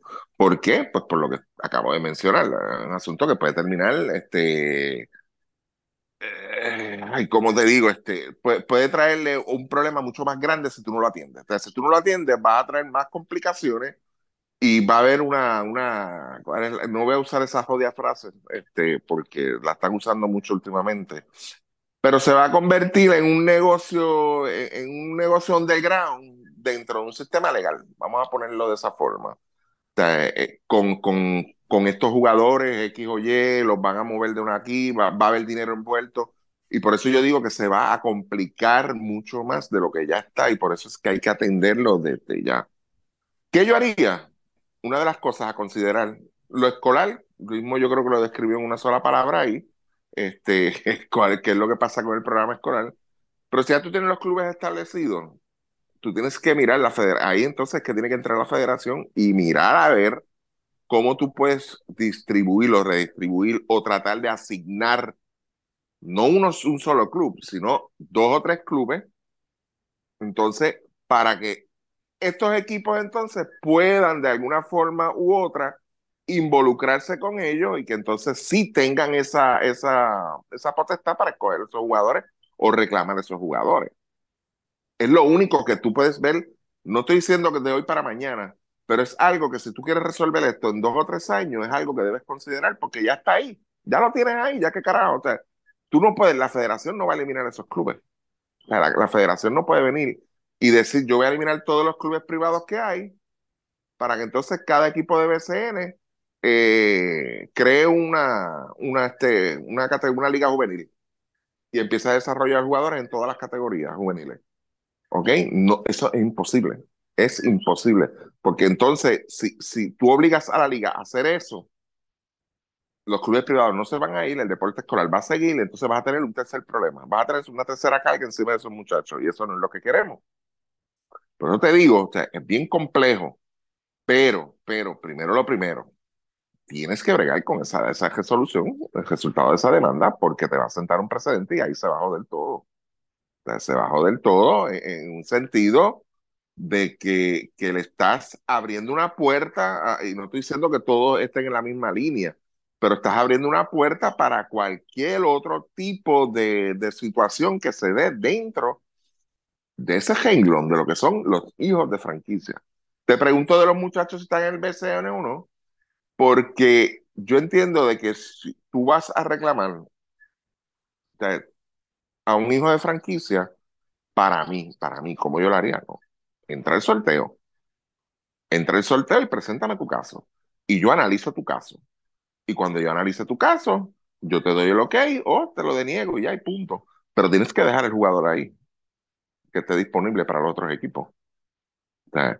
si no estás en el BCN o no quieres hacer ese paso o no te quieres arriesgar y empiezas entonces a hacer esta propaganda, esta, este, este asunto de que es mío, es mío, es mío, y, y, como que es mío, es mío, es mío, y, y, sabes que tienes todo en contra o que no tienes la evidencia suficiente para probar que es tuyo, pues tú vas entonces a, a, privar a ese muchacho de que entre al sorteo porque tú lo reclamas como tuyo y punto, y tú sabes que no te lo van a conceder por X o Y razón. De verdad, vuelvo y digo, bien, bien, bien complejo. Solución bien compleja, porque es casi, es casi como tratar de hacer un coliseo encima del coliseo que está allá en Naranjito perdiéndose, que nunca fue coliseo, y, y ya, y hacer otra más encima, y entonces poner un parque de pelota también este, dentro del coliseo. Así de complejo es esto. Así que tú tienes que bregar con lo que hay. A corto, y cuando yo digo a corto plazo, yo digo un periodo de cinco años, tratar de resolver esto, pero tienes que atender el asunto ahora. debe ser prioridad A3, A2 en cuanto a, para el BSN. Atender y resolver, claro está, con una, con una, con una resolución o el reglamento que sea justo y, que, y que atienda toda la, como digo yo, las cuatro esquinas, de verdad. Tiene que atender todos los puntos habido y por haber. Porque si no, de verdad, eh, lo que viene por ahí son todas esas cosas que ustedes dijeron que los apoderados van a hacer. Todo eso, el doble, de verdad. Y Chama mencionó algo de traer jugadores este, de, de, de, México, República Dominicana y eso. Eso es tremenda idea, Chaman. Pero yo la forma en que yo lo haría, yo, yo lo haría como equipo. Yo, lo que pasa es que aquí ningún equipo tiene el recurso. A quien le corresponde entonces sería al BCN, quizás con la, empresa privada. Yo lo que haría sería abrir una academia, crear una academia de baloncesto a ese nivel y, todas esas ideas cuestan mucho dinero, pero... Y cuestan dinero, Habían, hasta los otros días, habían varios apoderados que estaban dispuestos a hacerlo, pero ahora, ¿verdad? No, no tanto. No, no, no. Pero el, el, el, tú crear una academia, fíjate, uno tiene, uno a veces piensa en muchas cosas, en muchas alternativas. Y, y las academias mayormente son oportunidades que tú le vas a dar al chamaquito, tú sabes, tú le vas al muchacho y, y, y tú tienes que ver dónde, por dónde tú puedes entrar para atraer, atraer tu, tu, los jóvenes, sea, de dónde tú los vas a sacar. ¿Qué tú le vas a ofrecer a ellos que sea mejor que lo único, a, lo que ellos tienen acceso ahora? ¿Me entiendes? Y por eso es que la empresa privada yo entiendo que se tiene que envolver a esto porque esto cuesta dinero. O sea, en una academia tú tienes que, cubrir todo porque, número uno, estás hablando de menores de edad. O sea, estás hablando de menores de edad. Que, que tú tienes que atender todo lo que sea referente. O sea, lo mismo que, que las personas, los, los, que son padres y tienen que dar a una familia las mismas responsabilidades que usted tiene en su hogar con su familia y sus hijos, es lo mismo que tiene que tener una academia. Y, y por eso es que es mucha carga. Por eso entonces es una de las alternativas. A mí me encanta esa idea. A mí me encantaría hacer una academia, si, están los recursos económicos. Pero nadie le va a meter chavos a eso. Ahora, tú poder desarrollar jugadores aquí a nivel local y quizás traer otros de algunos otros sitios. Sí, yo me lo voy a traer acá porque acá yo lo voy a desarrollar y voy a dar la oportunidad. ¿Entiendes? De ponerlo en el nivel donde yo quiera que esté. Claro está, en el caso si traes jugadores de afuera, pues, pues para beneficio del BCN. Este, y eso se, se trabaja sobre la marcha. Ahora, el, el, asunto es que como no es algo que vaya a suceder de aquí al 2030, ¿entiendes? La solución que yo veo para tú poder tomar dentro de esos 5 o 6 años es bregar con lo que hay. Ver cómo tú trabajas con lo que ya está establecido aquí, con lo, las dos cositas que tiene. Lo escolar, lamentablemente, habría que sacarlo aparte. Sí, yo entraría, la federación tiene que meter la cuchara en, cualquier lo escolar, yo creo que es más accesible, sería más viable entrar en lo escolar y ver cómo regula eso. Si no ha podido con los clubes privados, pues entonces ver cómo se regula lo escolar. Ahora, si tú puedes regular los clubes, pues entonces, ok, dale rienda suelta entonces al escolar. Tú sabes. Pero no puedes tener las dos corriendo este, a full throw, hermano. No puedes, no puedes, de verdad. Por eso es que, que esto es lo que tengo, clubes y está el deporte escolar, déjame ver que yo puedo sacarle aquí, que se pueda de alguna forma entrelazar o enlazar entonces con estos, con estos dos equipos, dos equipos, eh, con los dos equipos y con el DCN. A ver, qué beneficio de que ambas partes se beneficien. Bueno, Ujú. Super Bowl. ¿Cómo tienes con el pick? Kansas City, sí, Kansas City. No, 49ers. Dios mío. Ajá, ¿por qué? por joder. Como que Exacto, ok, está bien. Gracias, Luis.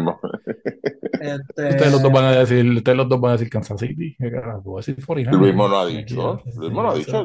Tú dijiste Luis. No. no, yo Pues creo que digo, ¿Cuál va a ganar, yo creo que va a ganar San Francisco.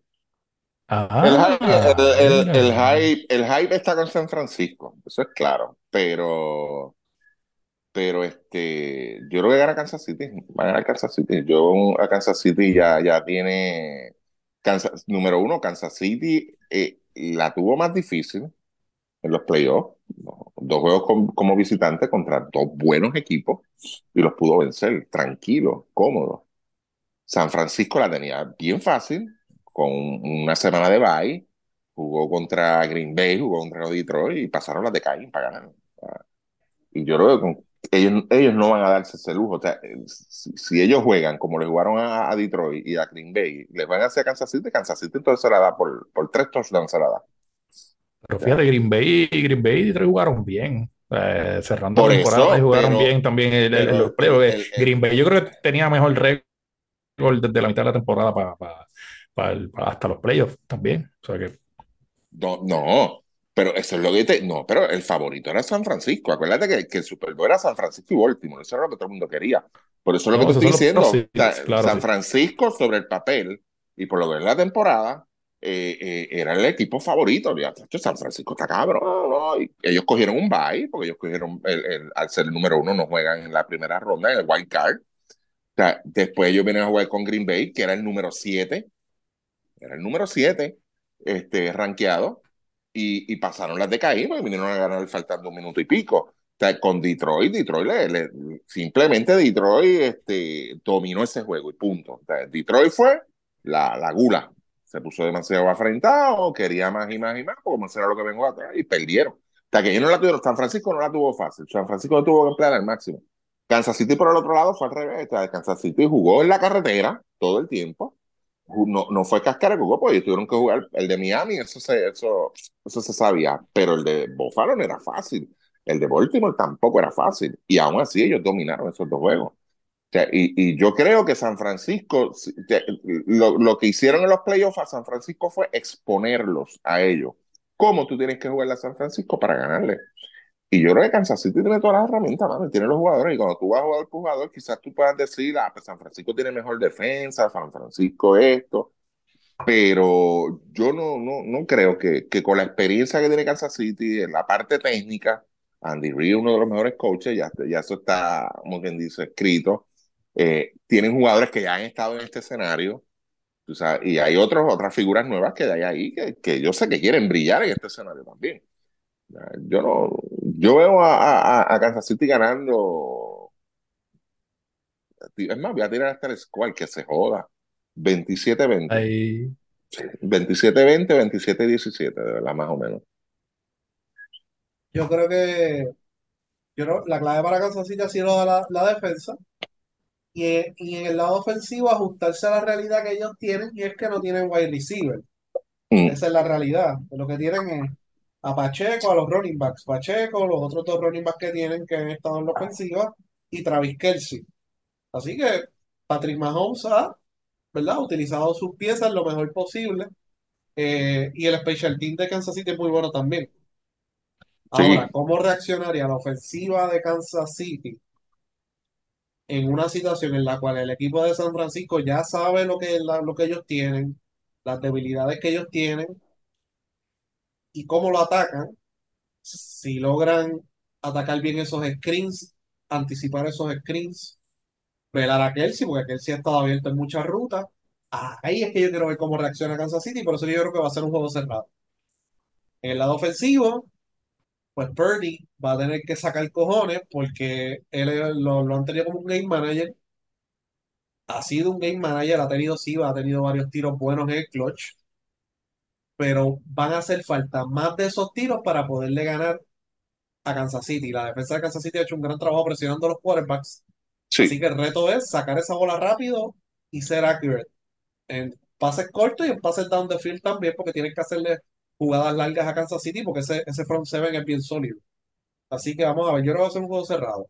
Eh, y muchas veces cuando las personas analizan, no solamente en la NFL, sino en todo, la gente analiza, ah, le falta esto o le falta lo otro, y no analiza qué es lo que tiene y si eso es suficiente para llegar a donde quieren llegar. Y ahí es donde fallaron con Kansas City, por ejemplo. Ah, no tienen receiver, yo no creo que vayan a llegar. Acuérdate, esa era la historia en las últimas cuatro semanas de la temporada. Pero el, el problema, el problema de esto, yo entiendo lo que tú quieres decir, este, y tienes toda la razón. El problema, el problema para San Francisco es, y, y, y al no tener, al, al, al, Kansas City quizás está bien, tú puedes anular a, a Kelsey. Vamos a poner que lo anula. O sea, no, se le, no, no anularlo, sino que no se le haga tan cómodo. Uh -huh. Que él se suelte en la forma en que se suelte. Tú sabes cuál es el plan C de ellos, ¿verdad? ¿O no? De Kansas City. Que corra Mahomes. Que corra Mahomes. Y ahí eso no le conviene a San Francisco. Ese es el problema, que corra Mahomes. O sea, si Mahomes se pone a correr, ahí entonces el dolor de cabeza va a ser peor para el equipo entonces de, de San Francisco. Y eso es lo que yo creo que va a pasar. Eso es lo que yo, esa es la forma en que yo lo veo, donde él ya Mahomes es un jugador que ya ha probado que se puede poner la capa cuando hay que ponérsela. Es un jugador que para la edad que tiene, yo lo encuentro sumamente maduro, tú sabes, en el sentido del IQ. Y, y él sabe cuándo, y lo demostró en los dos juegos, contra Buffalo lo demostró contra Baltimore. Aunque la defensa contra Baltimore hizo el trabajo. Sacó prácticamente a, a, a Baltimore, sacó a Jackson. Jackson, yo siempre lo he dicho y me reitero en lo mismo, no va para ningún lado nunca. Y, y, sacó a, a, los miles de fanáticos que estaban, lo sacaron de juego, que era una de las armas que tenía Baltimore, esa presión que pueda meter esa fanaticada. O sea, si a ver en los dos juegos, eh, fueron dos juegos buenos, dos, dos, equipos buenos, que estaban jugando bien, que venían, como dicen por ahí, tumbando cabezas, pero lamentablemente, cuando te encuentras con un equipo así, pues no, no es tan fácil, no, no, no es tan fácil como se vio. Lo que pasa, ahí, ahí es que está el problema, cuando tú, ahí es donde tú te preguntas, diablo, no es tan fácil, pero Kansas City lo hizo ver bien fácil. Tú sabes, no lo hizo ver difícil, ¿sabes? Como que lo de Baltimore fue una humillación, vamos a ponerlo así. Baltimore no corrió ese juego, mano. Baltimore no corrió, no hizo un carajo. San Francisco, por el otro lado, yo entiendo que quedaron expuestos, eh, tanto con Green Bay como con Detroit vino a hacer lo mismo. Y vuelvo y digo, Detroit perdió ese juego simplemente por el coach, unas decisiones que no había que tomar que tú no las, no las debió tomar porque tú eres el underdog, mano. O sea, tú, tú, si, tú eres el underdog, o sea, vamos a ponerlo de esta forma. Eh, el upset más grande en la historia del boxeo, ¿cuál fue?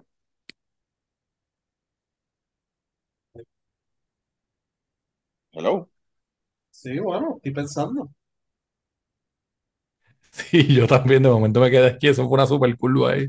Sí, no, claro. Sí, boxeo, boxeo, en boxeo, el offset más grande que haya habido en, en boxeo. De tiempo de nosotros, para no, no ponerlos a, a, a googlear por ahí, ¿verdad? Bueno, lo de Buster Douglas, ¿no? Buster Douglas. Buster Douglas era, lo, Buster Douglas era el underdog. Ahora, ¿qué hizo que Buster Douglas humillara a Tyson como lo humilló? ¿A qué no saben? No fue el primer golpe fue que cuando él vio que conectó el primero, y espérate, yo te tengo que dar dos más, cabrón. y lo saltó a pescosar, tú sabes. Esa es la verdad. Cuando yo vi que yo le pude conectar uno, ah, aquí es que es. Lo mismo que, pasa, que pasó con San Francisco y Detroit desaprovechó esa oportunidad. Detroit tenía, como quien dice, te, estoy, te tumbé, te tengo que jartar a palos ahora en el piso. Y no lo hizo, no lo hizo, no lo hizo, eso fue todo. Y por eso te digo, San Francisco ese, te, San Francisco no me puede decir a mí, ah, el San Francisco que ustedes van, claro, el juego tú tienes que venderlo, qué carajo.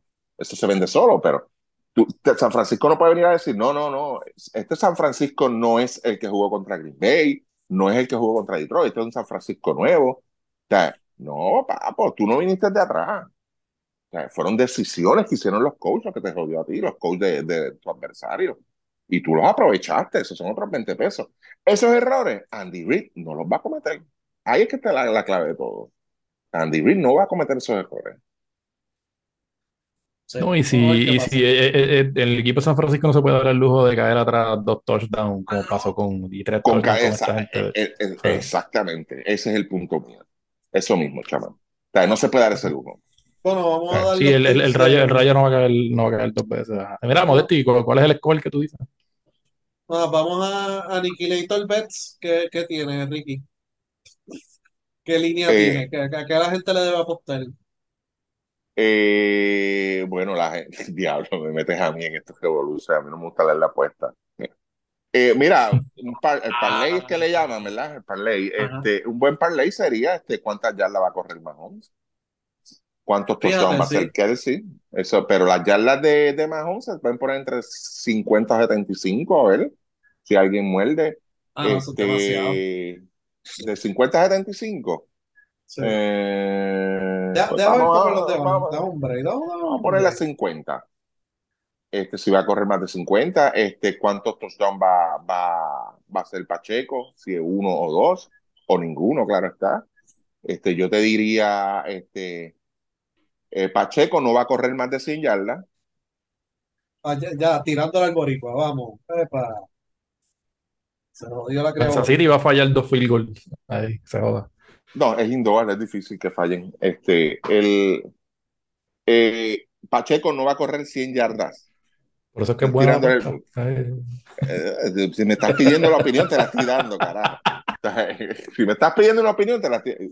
Dale no va a dale correr ahí. las 100 Bueno, yardas. no, pues, dale. ¿sabes? Eh, ok, o- otra buena, este Luismo, para que vayas añadiendo y lo crees tú mismo. Eh, Special Teams, ¿van a anotar touchdown, sí o no? Ok. Esa es buena. Este, y aquí de, de Mahomes, más de 5 rushing attempts. Sí, Sale aquí. sí, Pero lo tienen, claro. lo tienen en negativo. Así que eso significa que están esperando que corra más de 5 veces. Sí, exacto. Y, y Va a más de correr más de 5 27, veces. y más de 27 yardas. Ah, Yo le pongo ahí 50 Cuando, que se joda. deja ver. Eh. ¿A cuántas veces va a salir Taylor Swift en cámara? Esa es otra. Lo pondría en menos de 4. A menos que Es que a, par de veces. a, a, a mí, mira, yo no, yo no soy fanático de Taylor Swift. No soy fanático de ella porque nunca me ha gustado la música de ella. La he escuchado, pero no, no me gusta. Eh, eh, la muchacha lleva años en esto ya. O sea, eh, la tipa no es ninguna pendeja tampoco. Pero, mano, la gente como que le ha dado demasiado importancia al asunto de que, ah, la NFL con Taylor, la NFL con Taylor. Mira, carajo, pues si, si la tipa no, lo que le enfocan son tres segundos, cuatro segundos. Bueno, pero le ha para dejado adelante. 300 Sí, millones en sí, yo, negocio. yo, yo he visto más, yo he visto, yo he visto más gente hablando de, de ella, de, de la misma NFL y fanáticos de eso, que de la misma gente que es fanática de ella. O sea, es que-. Exactamente. O sea, Esto eh, es, esto es un gancho publicitario, gente. Le, le ha dejado 300 y eso le millones. conviene. Y eso le Pa- conviene a la NFL ¿Y, también. sí, pero, y pero dónde, no, dónde no, la NFL está jodido? ¿Dónde la NFL está jodido en los demográficos? no. Estaba. Bueno, en ese ambiente, Las no, ambiente no, las mujeres. por El eso las ambiente, mujeres. el ambiente es otra cosa. El ambiente No, no, no, no, no, no, no, yo no vamos a hablar de popularismos aquí. El ambiente le dices tú porque eso lo aprendiste en la escuela tú, de verdad.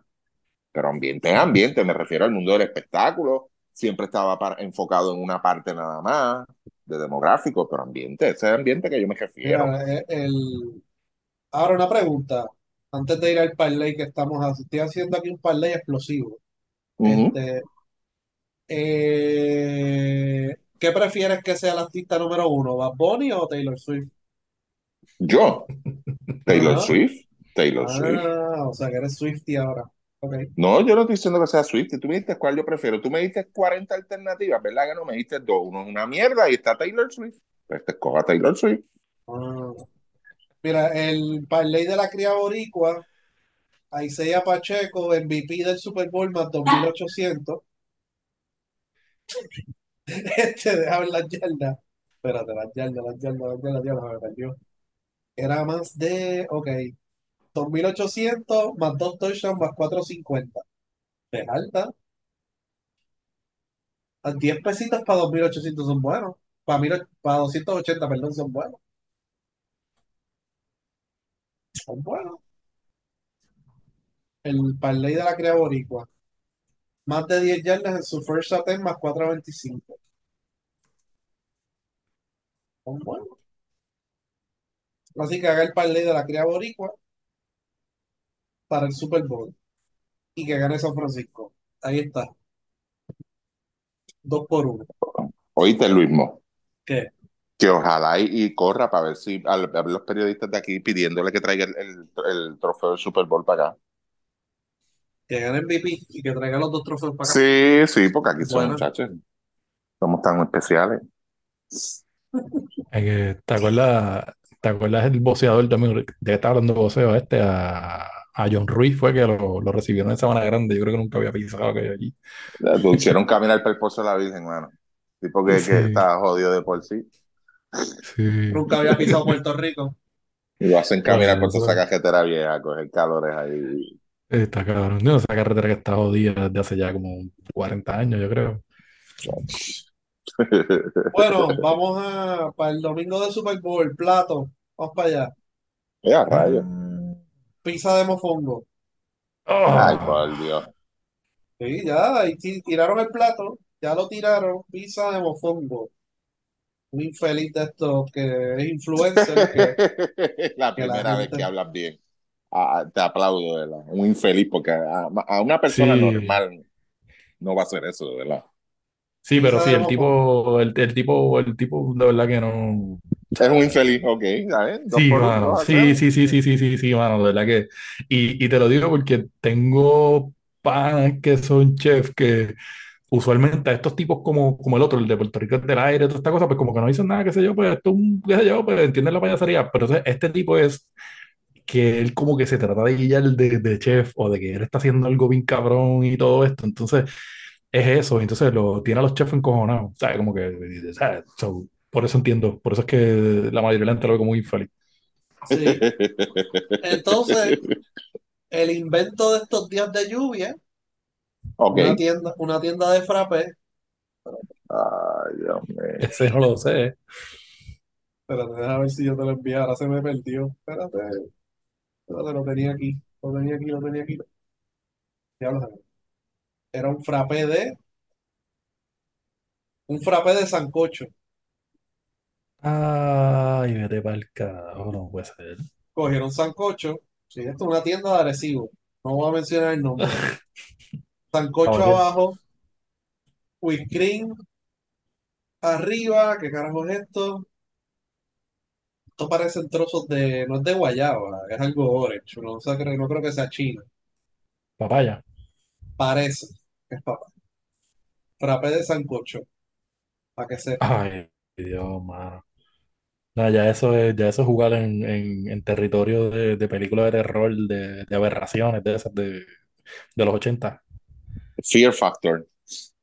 Ya que, ya que han mencionado tanto a Bukele, yo creo que es una solución también. Sí. Así que esa es la que hay. Nada, hablamos la próxima semana. Vamos a ver si Puerto Rico clasifica a los Juegos Olímpicos. Vamos a ver qué más pasa en el BCN y cuídense. Nos vemos la próxima semana. Dale, Señor. buenas noches.